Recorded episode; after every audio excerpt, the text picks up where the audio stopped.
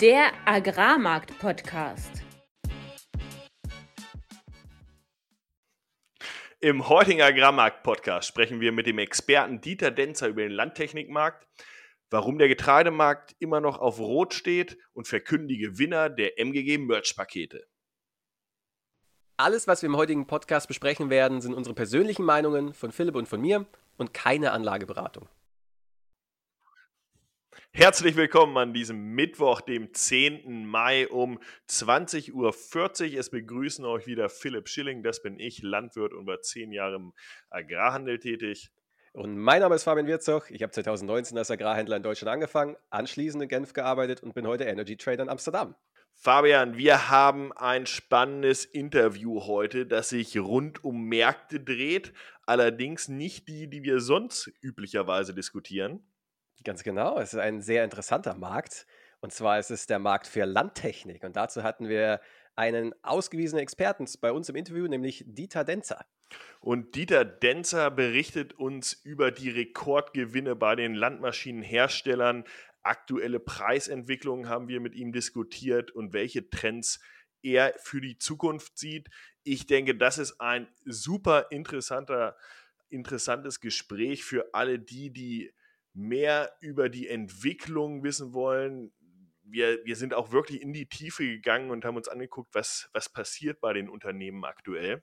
Und freuen uns darauf nach dem Marktupdate und und davor gibt es jetzt noch den, äh, das Highlight dieser Podcast-Folge und zwar die Verlosung, die angekündigte Verlosung von den Überraschungspaketen von der MGG. Wir hatten Ralf Sutter vor zwei Folgen im Interview und er hat uns drei Überraschungspakete mitbekommen. Und jeder, der unseren Post auf LinkedIn, auf Instagram, auf ja, allen Social Media Kanälen, wo wir sind, geliked hat.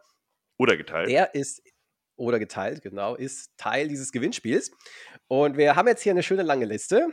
Und äh, wir fragen jetzt einfach mal, wir nutzen mal die künstliche Intelligenz dafür, um jetzt einfach mal random drei Leute zu picken. Ich habe hier meinen äh, Fenster offen mit ChatGPT, mit OpenAI und sage jetzt mal, give me three random names from this list. Dann die Liste. Und das schicke ich jetzt mal ab. Und ich kann in der Zwischenzeit, wahrscheinlich ist ChatGPT eh schon fertig, aber nur sagen, ich habe schon ein Foto gesehen von diesem Merch-Paket und es ist sehr geil. Ihr dürft euch darauf freuen. Ja, also die drei Gewinner. Gewinner Nummer eins, Trommelwirbel, Lukas P. Ptsch. Der zweite Gewinner, das, äh, da, da, wirst du, da wird sich umhauen, Philipp. ein, ein, alter Bekannter, ein äh, ebenfalls ausgewiesener Experte, den wir auch schon zweimal im Interview hatten, äh, unser Rapsmarkt-Insider Tilly. den, den werde ich noch persönlich anrufen dazu. genau. Und äh, dann Nummer drei haben wir noch Fabian Torsager Scheffler. Super, damit haben wir drei Gewinner. Herzlichen Glückwunsch an euch. Wir werden euch kontaktieren über die verschiedenen Social-Media-Kanäle oder wenn wir eure Nummer schon haben, wie bei Tilly, ähm, damit ihr uns eure Adresse gebt und dann wird euch alsbald dieses Paket erreichen. Ja, und damit würde ich sagen, gehen wir jetzt direkt in die Marktupdates, bevor es danach dann auch gleich mit dem Interview losgeht. Marktupdate. Mativ Weizen schließt für den September-Termin heute bei 232,50 Euro und damit etwa auf dem Niveau der letzten Woche beziehungsweise letzte Woche Donnerstag. Am Freitag und Montag sind wir dann basis der kurzen Preisrallye durch die Spekulationen rund um den Exportkorridor, weil Drohnen über dem Kreml abgeschossen wurden und der daraus folgenden Rhetorik auf zwischenzeitlich 246 Euro hochgegangen um dann die letzten zwei Tage wieder ziemlich stark abzuverkaufen. Mittlerweile ist die tägliche Handelsspanne an der Mativ und damit in den Cashmärkten ebenso bei 10 Euro Minimum und damit eher die Regel als eine Seltenheit.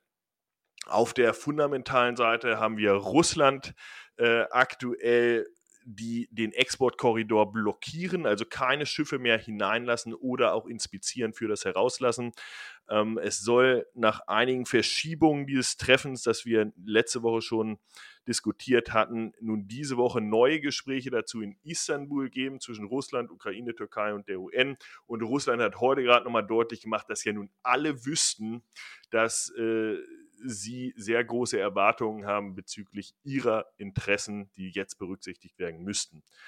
Gleichzeitig hat die Türkei oder wird in der Türkei von der Regierung darüber gesprochen, dass in, während des Erntezeitraums in der Türkei keine Importe stattfinden sollen. Das wäre ein ziemlicher Schlag ins Kontor, weil die Türkei ein sehr großer Importeur für Getreide ist und ähm, gerade auch russisches und ukrainisches Getreide dorthin geht und damit natürlich kurz- und mittelfristig die Logistik äh, sehr unter Druck geraten würde. Allerdings ist auch nicht klar, ob das letztendlich nur mit der Präsidentenwahl zu tun hat und vielleicht danach im Sande verläuft. Ähm, Aktuell findet auch ein Algerien-Tender statt. Äh, morgen werden da die Offerten für abgegeben. Das ist sehr spannend, im Speziellen in Bezug auf russische Offerten. Wir hatten letzte Woche schon mal darüber gesprochen, dass im Ägypten-Tender die russischen Exportofferten unter diesem Preis von diesen 275 Dollar lagen, der ja eigentlich als Mindestpreis ausgegeben wurde von Putin selbst. Und sollte dieser Preis wieder unterboten werden, dann ist das anscheinend keine Stützung mehr für den Markt und auch für die Ernteperiode und äh, im Grunde nichtig. Ähm, insgesamt wird erwartet, dass ziemlich viel Druck auf diesem Tender sein wird. Einfach weil in äh, den Schwarzmeerländern wie Rumänien äh, sehr hohe Bestände noch liegen und aggressiv vor der neuen Ernte auch rausgefeuert werden müssen. Die hohen Lagerbestände in der EU in Kombination ja, mit dem sehr positiven Wetter, jetzt auch in Nord- und Zentraleuropa, ja, plus die historisch niedrigen Verkaufszahlen von den Landwirten dürfen da zusätzlich nochmal Druck ausüben. Ein weiterer Faktor, der aktuell Druck auf die Märkte ausübt, sind die abermaligen Cancellations für Maisexporte aus den USA nach China. Was bedeutet das eigentlich? Naja, es werden in den USA immer wieder angegeben, welche Verkäufe für den Export in welche Länder getätigt werden. Und da wird jede Woche dann, wenn jetzt ein Verkauf zum Beispiel an eine chinesische Firma oder nach China getätigt wird, dann angegeben, hier wurden gerade 200 oder 300.000 Tonnen verkauft. Das ist ein Flash Sale und der wird dann angegeben und damit kann man die erwarteten Verkaufsbücher sozusagen sich zusammenrechnen und weiß dann, okay, wie steht es denn aktuell mit den Lagerbeständen, äh, sind die schon verkauft oder nicht.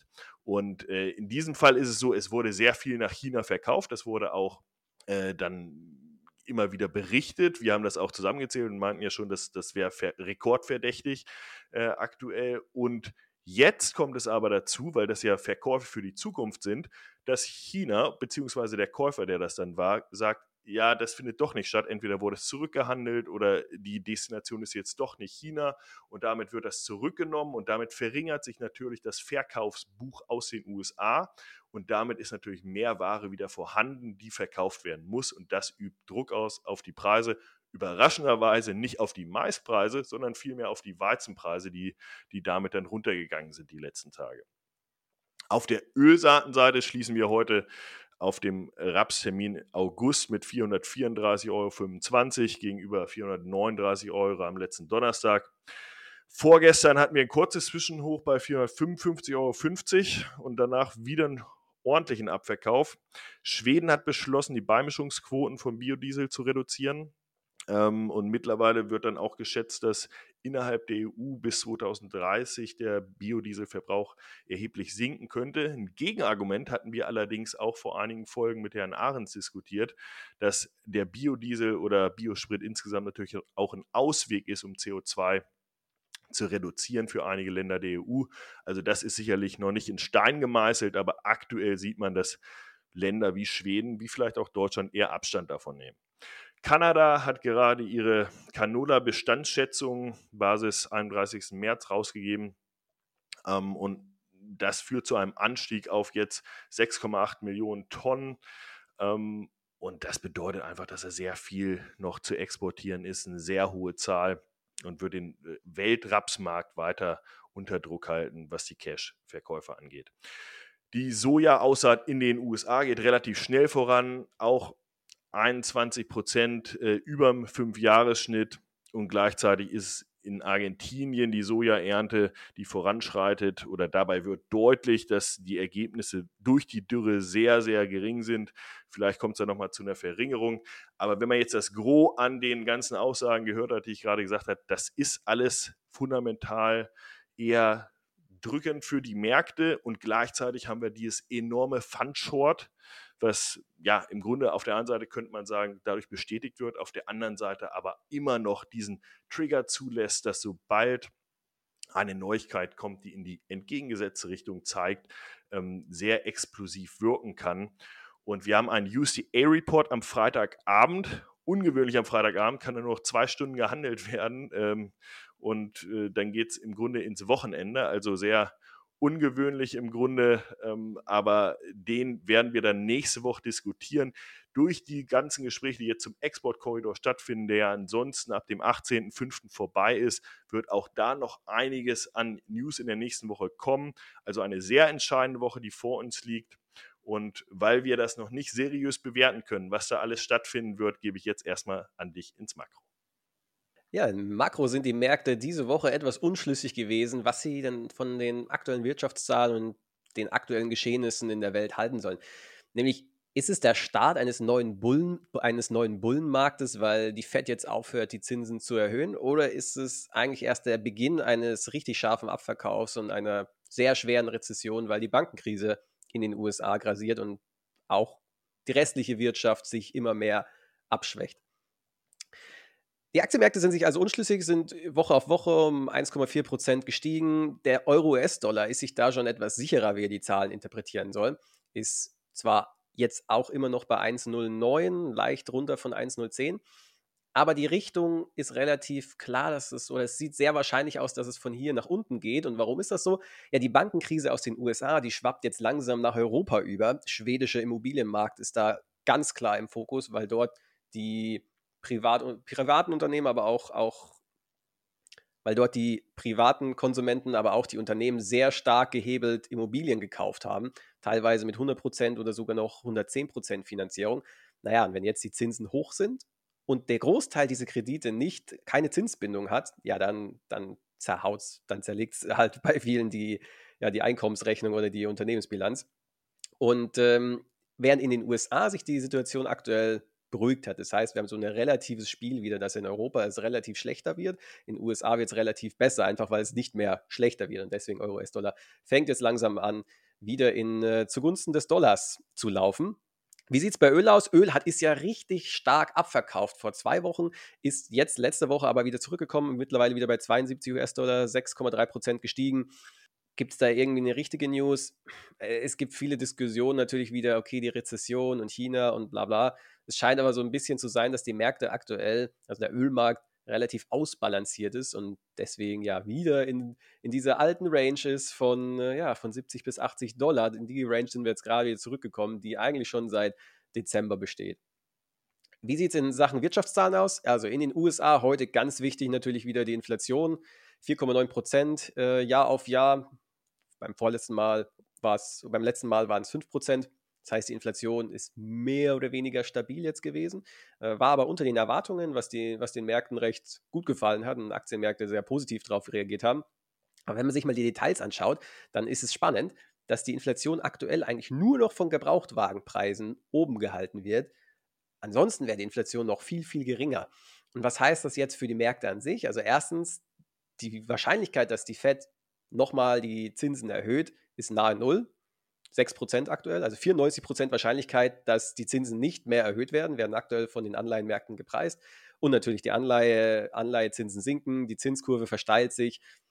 Und das ist in der Vergangenheit auch immer ein Signal gewesen, dass die, Infl dass die Rezession beginnt. Wenn die Zinskurve sich verflacht, dann ist das meistens der Hiking Cycle, also der, der Zyklus, in dem die Zentralbanken die Zinsen erhöhen, um die Wirtschaft, die überkocht, die überaktive Wirtschaft zu bremsen. Und sobald eben dieser Hochpunkt erreicht wird, ja, der nächste Punkt ist dann eben, dass die, dass die Zentralbank die Zinsen senkt und das passiert in einer Rezession, wenn eine Krise kommt. Jetzt, ja, wie gesagt, die Märkte sind sich unschlüssig. War es das jetzt schon mit der Bankenkrise oder kommt da vielleicht in ein paar Wochen, in ein paar Monaten noch was viel Größeres? Wie sieht es in Europa raus? In Europa die Einzelhandelsumsätze sind wieder schwächer. Erstens dieses Immobilienproblem aus Schweden das ist in anderen Ländern in der Europäischen Union relativ ähnlich. Also Niederlande zum Beispiel ist ja auch sehr stark gehebelt, Immobilienlong, die, die privaten, ähm, die Privatleute. Und äh, ja, Einzelhandelsumsätze schwächer, steigende Finanzierungskosten bremsen da den Konsum, die Bankenkrise macht Kreditvergabe auch strenger, das heißt, es ist nicht mehr so leicht, einen Konsumentenkredit zu bekommen. Es zeigt sich auch interessanterweise, dass in China die Exporte zwar stärker als erwartet waren, aber die Importe schwächeln. Und diese schwächelnde Importe zeigen sich sofort dann auch in der deutschen Industrieproduktion und zwar vor allem in der Autoindustrie, dass die Autoindustrie eben etwas hinterherhinkt und damit insgesamt die Wirtschaft in Deutschland bremst. Und ähm, ja, das ist das, was in der Makrowelt in der letzten Woche so passiert ist. Also die Märkte sind sich, wie gesagt, unschlüssig. Und was ich eine ganz interessante Parallele noch zum Abschluss zum, zum Getreidemarkt finde, auch im Aktienmarkt sind die Funds extrem short, weil eben alles so offensichtlich bearish ist. Wir haben die Bankenkrise, die Fed wird die Zinsen als nächstes senken und sie senkt die Zinsen nur, wenn, wenn eben was Schlimmes passiert die Funds sind alle mega short, aber sie sind so short wie schon lange, lange, lange, lange nicht mehr. Und das bringt auch, birgt auch in den Aktienmärkten das Potenzial, dass vielleicht auch dort eine, eine Squeeze nach oben passiert. Es wird also sehr spannend sein, wie sich dieses Short im Agrarmarkt, aber auch im Makromarkt in den nächsten Wochen entwickelt. Und es kann durchaus sein, dass wir ein fulminantes Feuerwerk erleben werden. Aber bevor wir darüber wieder erneut sprechen, geht es jetzt erstmal rein ins Interview mit Dieter Denzer und wir sprechen über die Landmaschinenbranche in Deutschland, Europa und der Welt. Nachgefragt. Unser heutiger Interviewgast ist Dieter Denzer, Gründer des New Idea Think Tank und Denzer Consulting. Dieter Denzer hat zuvor zunächst als Redakteur beim DLZ Agrarmagazin und seit 1998 als Chefredakteur und später auch als Herausgeber des Magazins Agrartechnik beim DLV Verlag gearbeitet. Er arbeitet und berät somit fast seit 40 Jahren in der Landtechnikbranche und betreibt unter anderem auch den Tracker Talk, der wöchentlich rauskommt und zu dem wir dann später nochmal kommen. Einen ziemlich einzigartigen Newsletter, für die Agrartechnikbranche. Dieter, wir freuen uns, dich in unserem heutigen Podcast begrüßen zu dürfen, um noch mehr über den Landtechnikmarkt zu lernen und ja, freuen uns, wenn du uns auch den New Idea Think Tank noch mal ein bisschen vorstellen könntest. Ja, vielen Dank, also dass ich, äh, dass ich ein äh, bisschen auch äh, an eure Zuhörer, denen ich ein bisschen die Landtechnik nahebringen kann, den Landtechnikmarkt. Also das ist ja eigentlich, wo wir uns auch mit den Beratungsunternehmen, mit dem New Ideas Think Tank, kann man ja als so äh, ganz grob als Ideenschmiede, äh, kann man das ja übersetzen. Und äh, es was eben nach, nach 34, 35 Jahren als Journalist, äh, haben wir uns eigentlich äh, mit, einem, äh, mit einem Freund und Partner, mit dem Ilja Führer, haben wir gemeinsam eine, eben das Beratungsunternehmen New Ideas Think Tank gegründet und nehmen uns mit, äh, wir kennen ja ganz, ganz viele sind ja sehr stark vernetzt, nehmen uns je nach, nach äh, Beratungs-, nach Klient, Klientel, nehmen wir uns Spezialisten für die einzelnen Bereiche dazu. Also wir selber sagen, wir sind Spezialisten für, für Kommunikation, für Strategie, für Nachhaltigkeit. Aber wenn es um Unternehmensbewertungen geht, dann haben wir einen Wirtschaftsprüfer äh, und so weiter dabei, ganz namhafte Leute, äh, wie, wie den früheren Sprecher der Geschäftsführer von Glas, der Hermann Lobeck zum Beispiel, der, den, das sind so Leute, auf die wir dann zugreifen. Und so ist es so, dass wir eigentlich als Boutiqueberatung mehr oder weniger für jeden, für jeden Bereich können wir äh, letztlich dann zugeschnitten auf den Kunden, können wir dann äh, also wirklich was, äh, was rausarbeiten. Marktforschungsabteilung ist ja ganz, ist heute fast äh, in jedem äh, Beratungsbereich hast du dann hast Marktforschung dabei. Wenn man sich, und damit seid ihr super tief im Thema, äh, was die ganzen Landtechnikunternehmen angeht. Und ähm, ich meine, als, als Landwirt oder aus landwirtschaftlicher Sicht sieht man da ja auch eine starke Entwicklung, was Innovationen angeht, aber auch was Preise angeht über die letzten Jahre. Man ist ja, man fällt ja manchmal hinten über, wenn man sich mal einen neuen äh, Trecker beispielsweise anbieten lässt. Und gleichzeitig äh, hatte ich jetzt letztens in eurem Tracker Talk auch gelesen, ist der Geschäftsklimaindex allerdings zurückgegangen bei der europäischen Landmaschinenbranche. Aber Umsätze und Gewinne steigen. Wie, wie passt das zusammen? Ja, für, für den Laien oder der sich jetzt da nicht so richtig damit beschäftigt, äh, der bringt es nicht, nicht über, übereinander. Aber die Erklärung, du hast eigentlich im Grunde hast du schon äh, den Weg, hast du schon aufgezeigt. Und zwar, wenn man sich jetzt mal nur vor Augen führt, was vom ersten Quartal 2022 bis zum ersten Quartal 2023 die Preise, wie die angezogen sind. Wir hatten ja im, im vergangenen Jahr durch eben äh, Ukraine, das ist am 24. Äh, Februar war ja der Einmarsch, äh, der Überfall von Putins Truppen in der Ukraine. Wenn, wenn ihr euch erinnert, wie da die Energiepreise hochgegangen sind, äh, wie die Stahlpreise und all diese Dinge. Und, und dann da kann, man, kann man ja sagen, das sind, nicht, ja, und parallel überlappend war ja Corona noch, waren die Lieferengpässe aus, aus sag jetzt mal, der restriktiven No-Zero-Politik aus China und, und wo halt dann, was der Teufel, tausende Schiffe äh, äh, vor Shanghai und sonst wo gelegen sind. Und, äh, und das, die Sachen haben miteinander dazu geführt, dass zum Beispiel Preise wie, äh, wie Halbleiter, die sonst halt äh, in 21 oder 20 noch vielleicht ein Halbleiter vielleicht 14 Euro gekostet hat, weiß ich definitiv aus, aus, aus unseren Gesprächen mit, mit den Herstellern. Die waren dann äh, letztes Jahr, dann Mitte des Jahres, waren die, sind die explodiert auf 1400 Euro. Also das, das sind dann, und, und deswegen ist es so, dass jetzt eigentlich im ersten Augenblick, also in 2022 oder 21 auf 22, die Hersteller nicht unbedingt erstmal die, die äh, wenn, man, wenn man schaut, die Umsätze steigen, die Gewinne steigen, die Margen steigen. Wenn man aber dann genau hinschaut, dass wir zum Beispiel der Reifen, wenn du einen Reifen bestellt hast im, äh, im Frühjahr, also von mir aus im Januar 2021 21 zu 2022 zu 2023, dann haben, sind wir hier zwischen 40 und 50 Prozent Preiserhöhung drin. Mhm. So, bei anderen, den Halbleiter habe ich gerade gesagt, das waren ja, das waren ja, das sind ja zwischen 100 und 1000 Prozent Preissteigerungen ja, ja. drin gewesen. So, und, wenn man sich denn anschaut, wenn jetzt jemand, ich sage immer so ganz pauschal, wenn jemand von den Unternehmen wie, ne, also ich bin gerade der nächste Trecker Talk, äh, der beleuchte ich das Quartalsergebnis von, von CNH. Da gehören ja die Marken äh, äh, Case, Steyr, New Holland dazu. Wenn die dann ein, ein, ein, eine Umsatzsteigerung ausweisen äh, fürs erste Quartal von äh, irgendwo, ja, was bei 15 Prozent, dann sage ich, und die schreiben Report, Reports Record First Quarter. Ja, aber wenn du die Preiserhöhungen, damit die verlieren, definitiv haben die Markt verloren, haben die Stückzahlen verloren, weil die müssten irgendwo äh, zwischen 25 und 30 Prozent eigentlich den Umsatz gesteigert haben.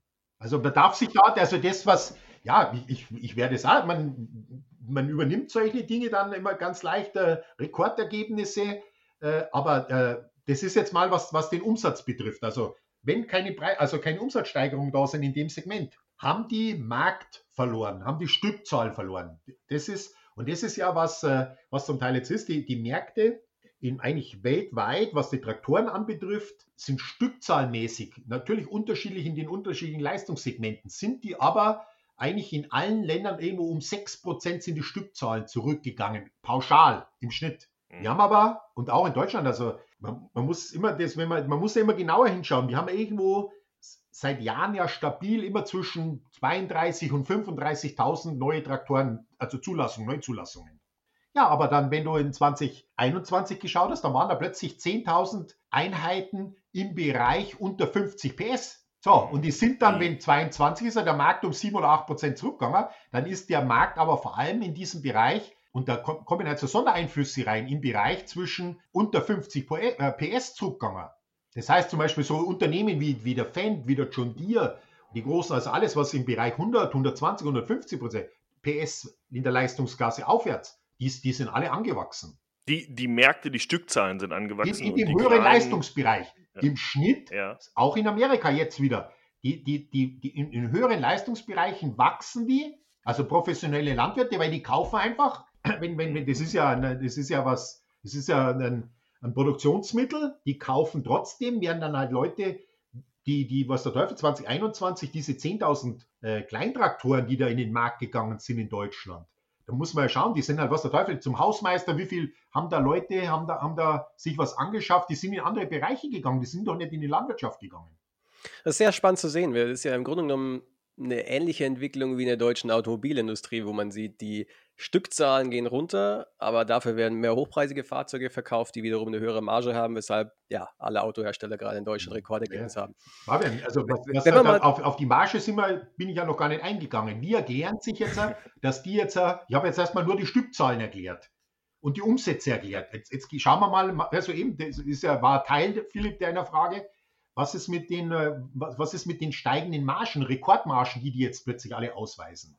Und da, deshalb ich sage jetzt meine Erklärung, äh, dazu ist, dass die, die haben ja diese hohen, also wirklich diese, man, am, am, Anfang letztlich 2022, die ersten Monate, haben die bestimmt, äh, also Preiserhöhungen aus der, der Rohstoffe, Stahl, äh, Kabelstränge, Reifen und so weiter, haben die Hersteller mit Sicherheit nicht eins zu eins weitergeben können. Da haben die wahrscheinlich geschluckt.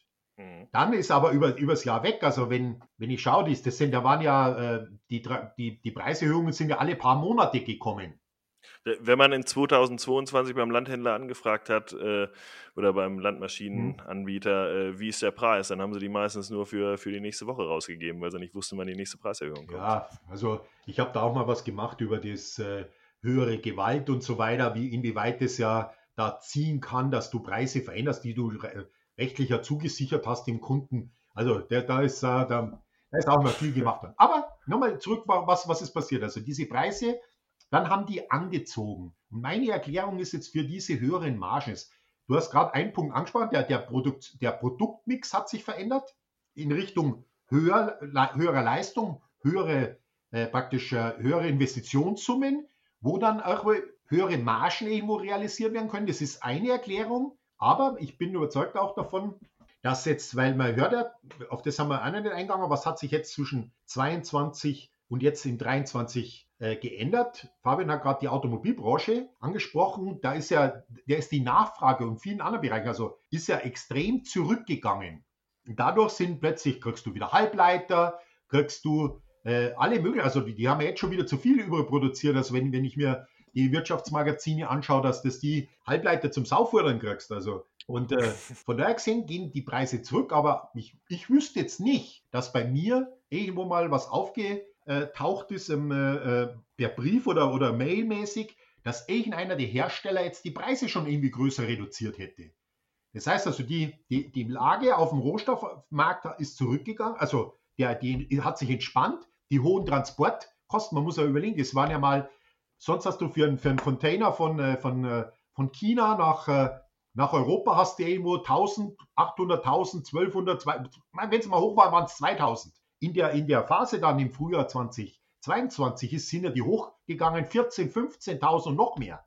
Ja. So, also das alles, das hat dazu geführt, dass die die Preise hochgefahren haben und jetzt, wenn sie jetzt nachlassen, also inwieweit sie da erstmal auch nochmal das kompensieren aus dem letzten Jahr, ein Stück weit vielleicht auch.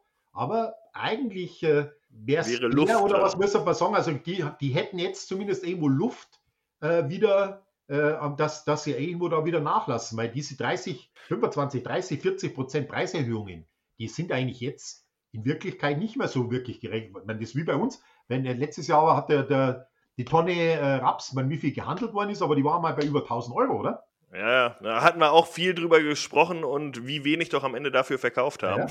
Ja. aber jetzt, jetzt aber, sagt man äh, gerade schon unter 50 ab, oder? Ne, genau, und jetzt sind wir mittlerweile schon wieder bei den Produktionskosten. Mhm. Da konnten wir aus landwirtschaftlicher Sicht die Preise nicht halten. Das scheint den Landmaschinenherstellern etwas leichter zu fallen. Ich habe tatsächlich auch letztes Jahr äh, in eine Pflanzenschutzspritze investiert und war dann auch auf so einer Werksbesichtigung und sprach dann eigentlich auch davon, dass Mensch, jetzt müsste doch langsam der Boomer aufhören und da sagten sie, nö, nö, 80 äh, Prozent gehen hier ins Ausland und äh, aus ihrer Sicht äh, wird sich das äh, noch länger so weiterführen. Siehst du das auch oder denkst du, jetzt wird auch mal ein bisschen auf Halde produziert und dann kommt auch mal der Druck, dass äh, mal wieder Aktionsrabatte oder sowas gegeben werden müssen? Hm, Philipp, das ist natürlich äh, Glaskugelleserei. Aber Tatsache ist, was, was, du, was du da gehört hast bei dem Besuch in, in, der, in der Fabrik, das ist schon, das, das gilt eigentlich, das kannst du, glaube ich, für die ganze deutsche äh, äh, Landtechnikindustrie, kannst du sagen. Die Märkte, also die, liegen alle im Minimum 70, 80 bis zu 90 Prozent ist die Exportquote. Die Märkte, also die, das Prosperierende, Also die Stückzahlen, die irgendwo zu, praktisch zugelegt werden, die, die, die werden hier nicht, also man kann da ganz Westeuropa zusammennehmen.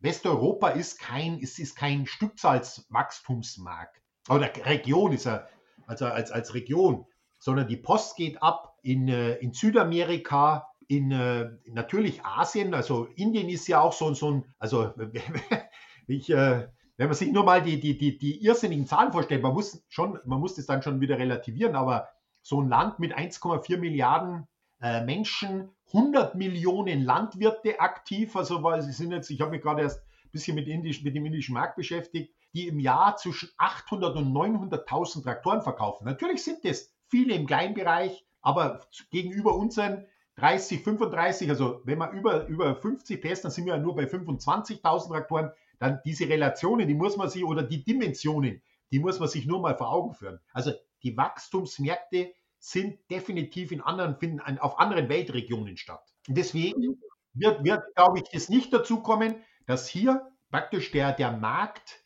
in, so kommt, dass der geflutet wird. Ich glaube also nach wie vor, also man, man sieht jetzt zwar wieder an den Händlern, wenn ich, ich weiß nicht, wie es bei euch in, bei euren Händlern vor Ort ist, aber jetzt langsam siehst du mal wieder irgendwo auch mal eine Vorführmaschine, eine Bestandsmaschine. Das war ja in 2022 ja überhaupt nicht der Fall. Die haben ja nichts stehen gehabt, also da ist ja nichts rausgegangen. Wenn die liefern hätten können, das war ja schon 2021 so, wenn die hätten liefern können, wären die Stückzahlen definitiv höher gewesen in Deutschland. Deswegen also die Aussage, die, die, die lasse ich, so, lass ich so gelten.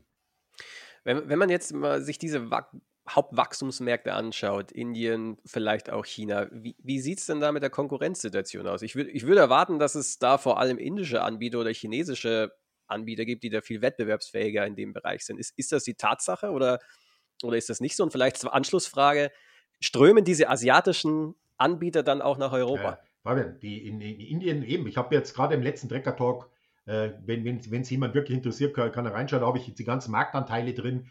Die vier, die haben im, äh, im März über 80.000 neue Traktoren zugelassen dort und davon waren die, waren von den vier, das sind vier, die man Hintergruppe, dann hast du Escort, dann hast du äh, Taffe. Taffe, ich weiß nicht, ob ihr euch kennt, Taffe ist ja, äh, ist, das ist ein MF-Lizenzprodukt und die, die Geschäfts-, also die Inhaber, also die Inhaberin und der CEO ist im Aufsichtsrat ja von, von Echo drin. Das ist die größte Anteilseignerin von Echo. Und äh, was haben wir denn noch? Äh, Escort, was soll ich? Taffe, Escort. Und äh, Escort ist ja mittlerweile auch Beteiligung von, äh, von Kupota. Die sind ja mittlerweile eingestiegen und versuchen ja mhm. da von diesem Markt noch mehr mitzunehmen. Und die kommen auf 80 Prozent Marktanteil. Also Fabian, du hast sofort richtig erkannt. Und in China ist es mit den einheimischen Herstellern ist es ähnlich.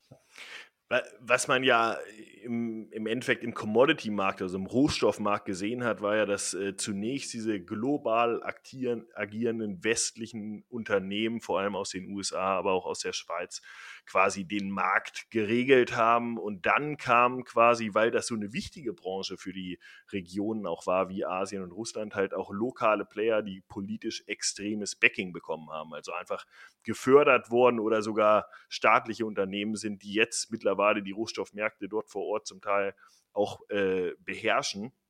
Dann sagst du, das ist gar nicht notwendig in diesem Bereich, weil es die schon gibt und weil, weil die ba quasi schon so eine große Basis dort haben.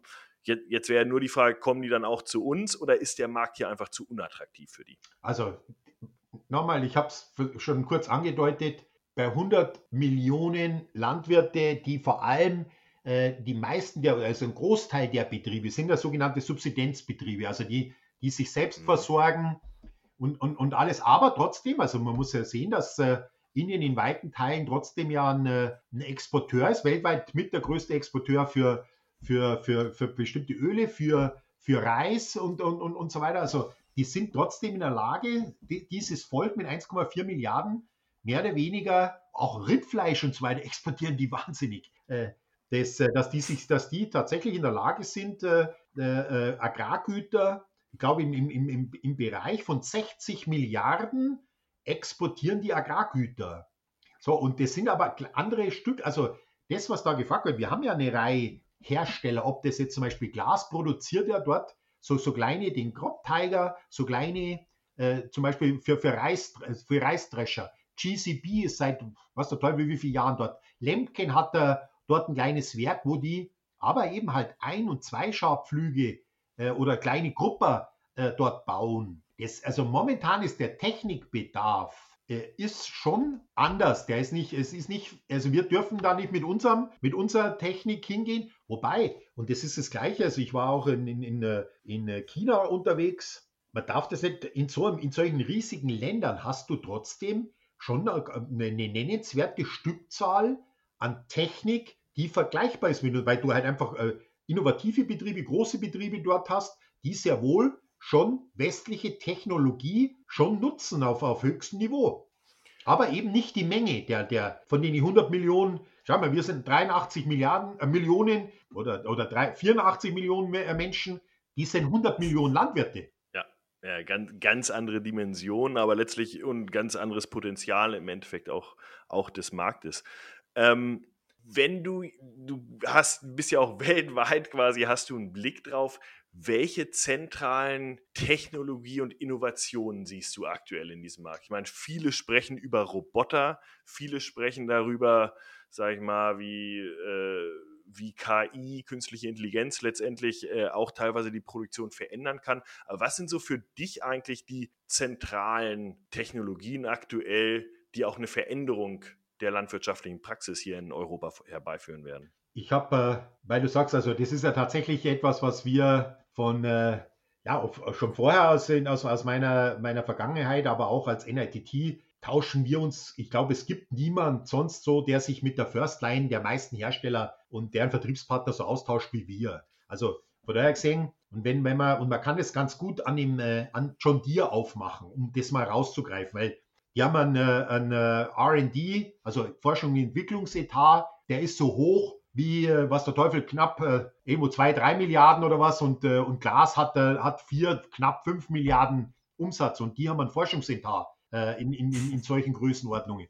So, und, und deswegen haben die schon vor vielen Jahren und und das haben die propagiert und da ist ja ein Deutscher, ist er da weltweit verantwortlich für, für die Landtechnik, der Marquardt von Penz. Und der hat schon, ich kann, ich kann ja jetzt nicht den, den, die Jahreszahl sagen, aber ich würde sagen, 10, 15 Jahre sind es bestimmt her, haben die mal gesagt, dass Intelligenz, also Smart-Lösungen, digitale Lösungen, also Services, Produkte äh, und so weiter, dass die mal mehr Umsatz machen werden wie Stahl und Eisen.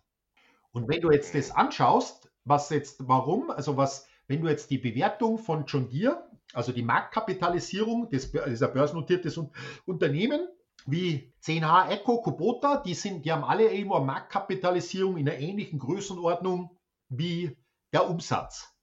John Deere hat, weil die diesen Technologietransfer oder den Wahrnehmungstransfer bei den Analysten geschafft haben, vom, vom, äh, vom Maschinenbauunternehmen zu einem Smart Technology Unternehmen, sie, haben die heute eine, eine Bewertung mit dem Faktor 2 bis 3 vom Umsatz. Das heißt, die liegen irgendwo 115, 120 Milliarden Dollar, könnt ihr mal anschauen, also ich, ich mache das immer regelmäßig, weil das mhm. faszinierend ist für mich. Das ist so viel Marktkapitalisierung, wie glaube ich, wie, wie Mercedes und BMW zusammen. Und das ist ein Landtechnikunternehmen. Oder und Baumaschinen, gehört der Wirtgen, die Wirtgen-Gruppe gehört da dazu. Aber das muss man, und das ist, die haben es geschafft, dass sie nicht mehr als Maschinenbau, sondern Smart Intelligence. Und die haben auch die letzten Jahre, es gibt ja so eine, eine, eine Messe, so eine äh, Innovationsmesse in, in, in, im Februar immer in, äh, in Amerika, in, in, Las Vegas. Und da haben sie letztes Jahr, könnt ihr euch vielleicht erinnern, der hat er das so Furore gemacht, dieser 8R, der autonom fahrende 8R. Der ist ja da, der hat er da abgeräumt und äh, oder auch dieses See and Spray, was, was die ja, die, die haben ja, die haben ja mehrere Innovationsschmieden, sage ich jetzt mal, oder halt, wir sollen sagen, so ein bisschen aus dem Smart, also dem Start-up-Charakter raus, haben die ja Blue River gekauft, unter anderem. Mit, de, mit dem, was die da an, an Innovation, an Steuerung und alles reingebracht haben, haben die, was das erste Produkt war, das See and Spray. Das heißt also Green auf Brown, also dass, dass du unterscheiden kannst, dass du nicht mehr eine flächengebundene Pflanzenbehandlung machst, sondern eine, eine Einzelpflanzenbehandlung machst. Und, ja. äh, und, und das, äh, mein, das ist ja hier in, in Europa, es ist ja, haben ja Bosch BASF da jetzt, vielleicht habt ihr das gerade letzte Woche, ist ja die, das Unternehmen One entstanden ja.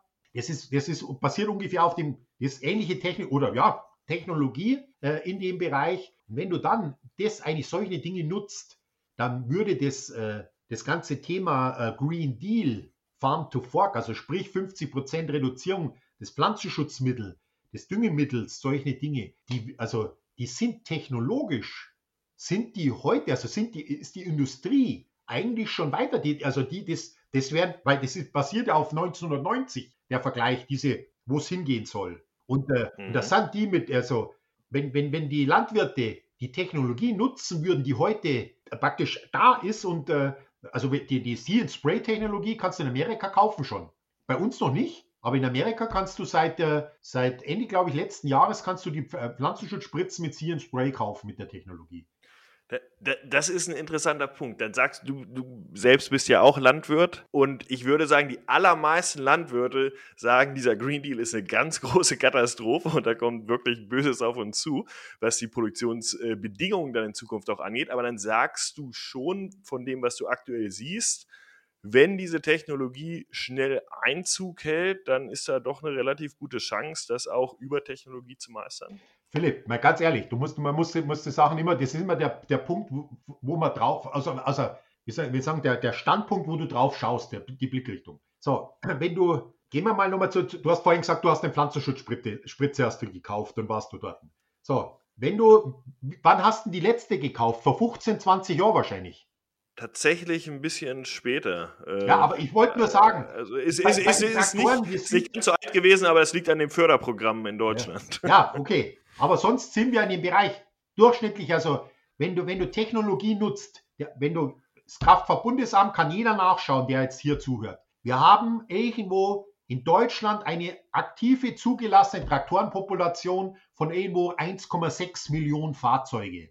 Was glaubst du, wie viel von denen, also die, die, wir haben nur und jedes Jahr kommen vielleicht 25.000 neue in dem oberen Segment, also die mit Spurführung, mit allem drum und dran irgendwo da sind, Isobus und allem, da kommen vielleicht jedes Jahr 10.000 oder 15.000 neue auf den Markt. Wir haben aber 1,6 Millionen Population. Pflanzenschutzspritzen werden auch im Bereich 20, 25 Jahre. Düngerstreuer, wenn, die werden sauber gemacht, äh, die werden ewig, sind die im Einsatz. Das heißt also, anders wie damals, ihr könnt euch vielleicht an die Abwrackprämie beim Auto erinnern. Da, da haben die mhm. zwischen 5.000 und 10.000 Euro, äh, haben die Leute 3.000 Euro haben und äh, haben die für, für, für so ein 10 Jahre altes Auto gekriegt. Ja, ein 10 Jahre alter Traktor oder eine Pflanzenschutzspritze, die hat ja für uns, für die, für die, die sie gekauft haben, noch eine wahnsinnige Werthaltigkeit.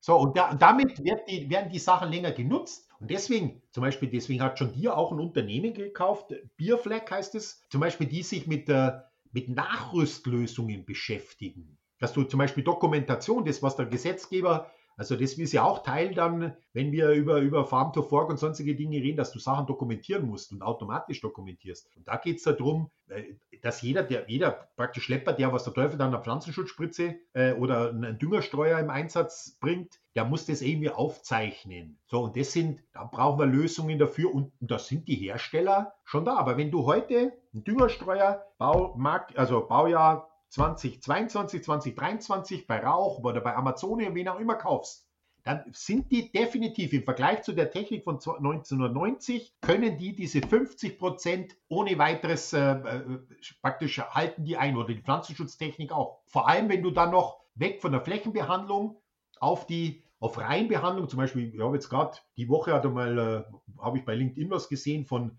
von Horsch, aber ich, ich kenne das, weiß das ja schon länger, dass die da dran sind, dass die so verschiedene Düsen, Stöcke gemacht haben, wo die zum Beispiel Reihenkulturen, ob das jetzt Kartoffeln sind, dass die nicht mehr mhm. das, das alles praktisch besprühen, sondern nur zum Beispiel den Bereich äh, bei, oder bei, bei Zuckerrüben, dass die nur noch so Band, mit ganz normal mit normalen Gestänge Bandspritzung ja. machen.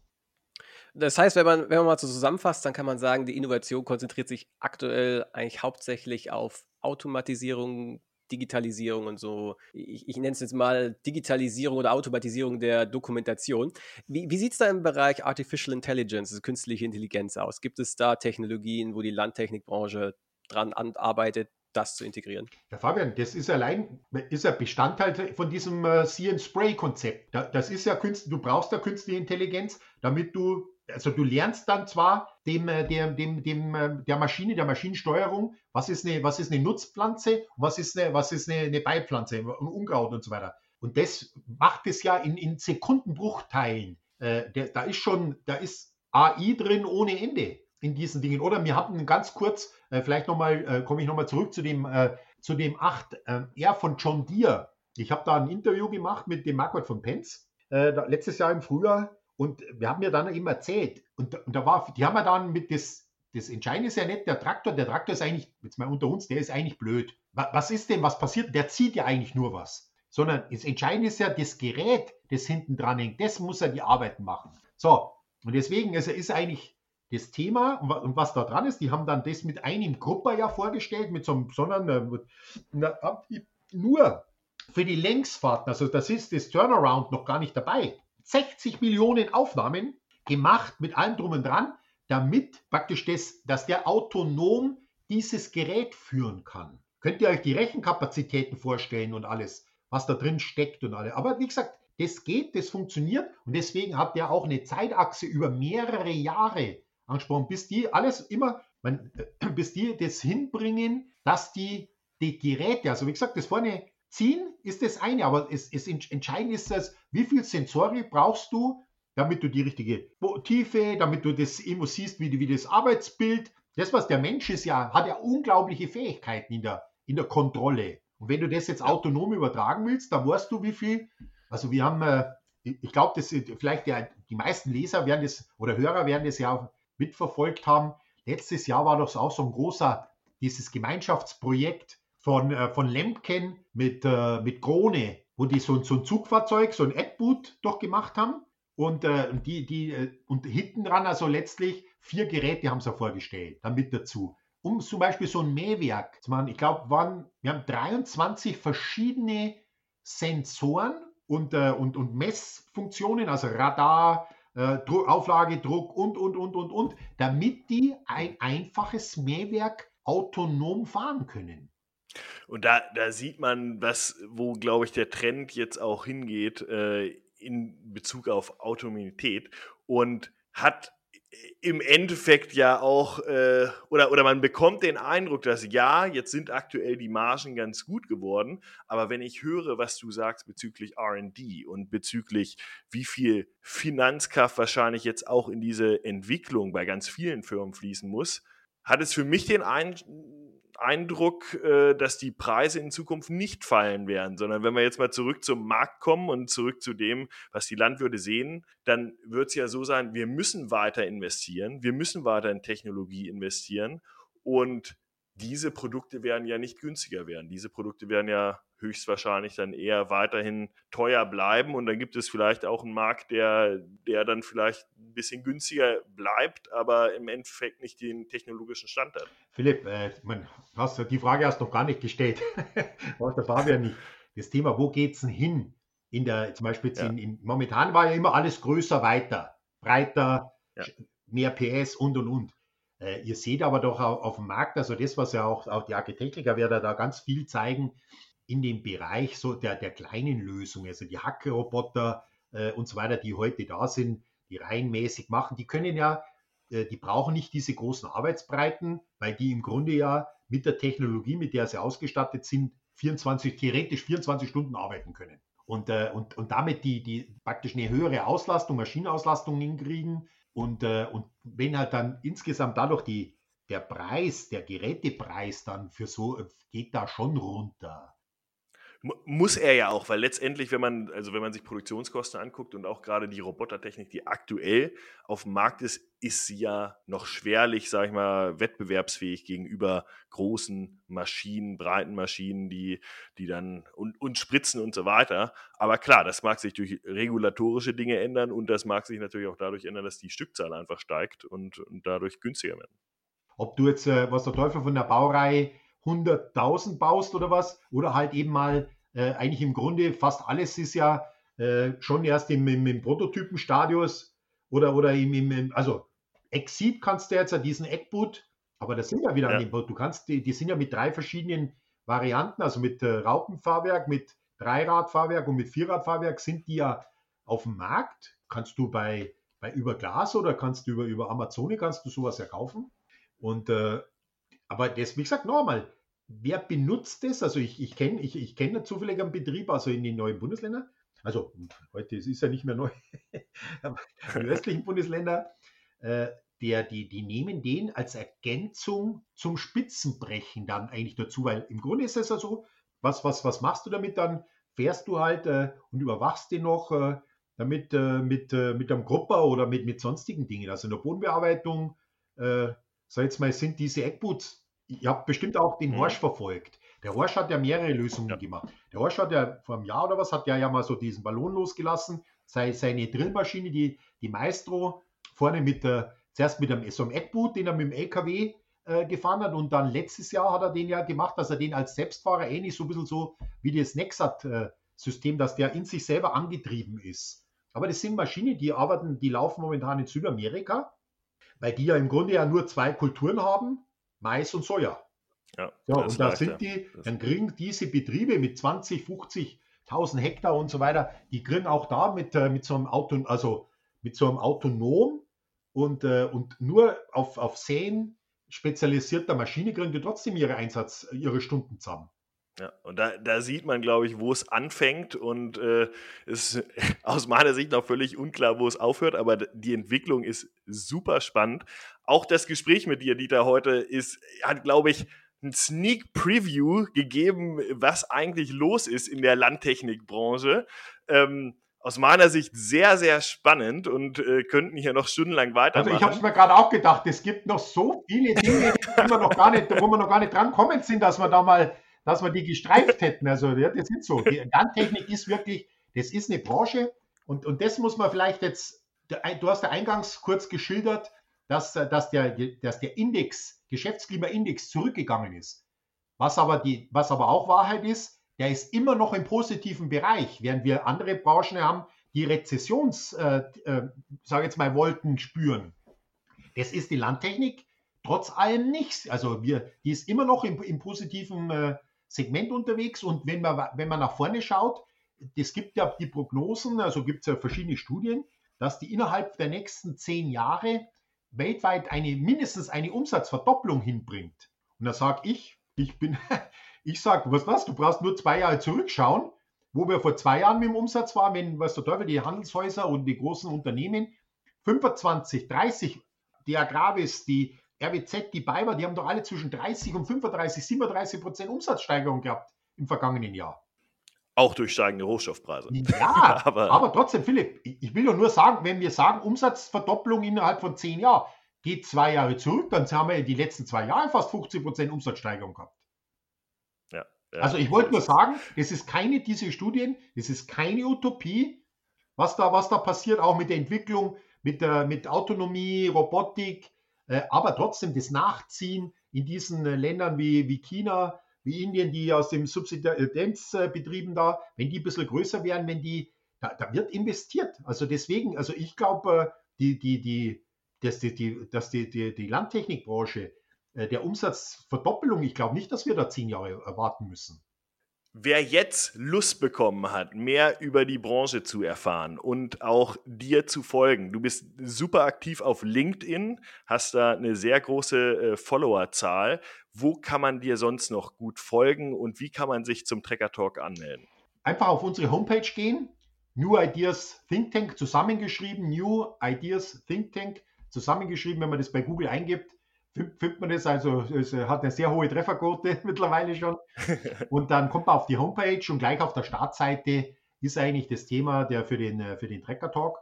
Wir haben den, der hat jetzt innerhalb von, von zwei Monaten, ich habe ja früher auch für andere Verlage auch diese, diese ähnliche Konzepte gehabt und äh, wir haben jetzt innerhalb von, von, von zwei Monaten haben wir jetzt schon äh, 5000, äh, rund 5000, äh, die den, äh, die den äh, Trecker Talk abonniert haben, weil es ist kostenfrei.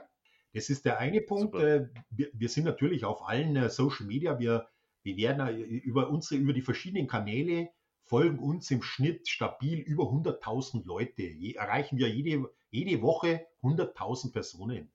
Also das, weil, weil wir halt, wenn man dann schaut bei LinkedIn, wie viel eben die nach, weil Deutschland ist ein ganz wichtiger Herstellermarkt und deswegen schauen auch ganz, ganz viele aus Brasilien, aus Amerika und deswegen ja, der Landtechnikmarkt, das ist wirklich Ihr merkt ja, ich, ich brenne nach wie vor.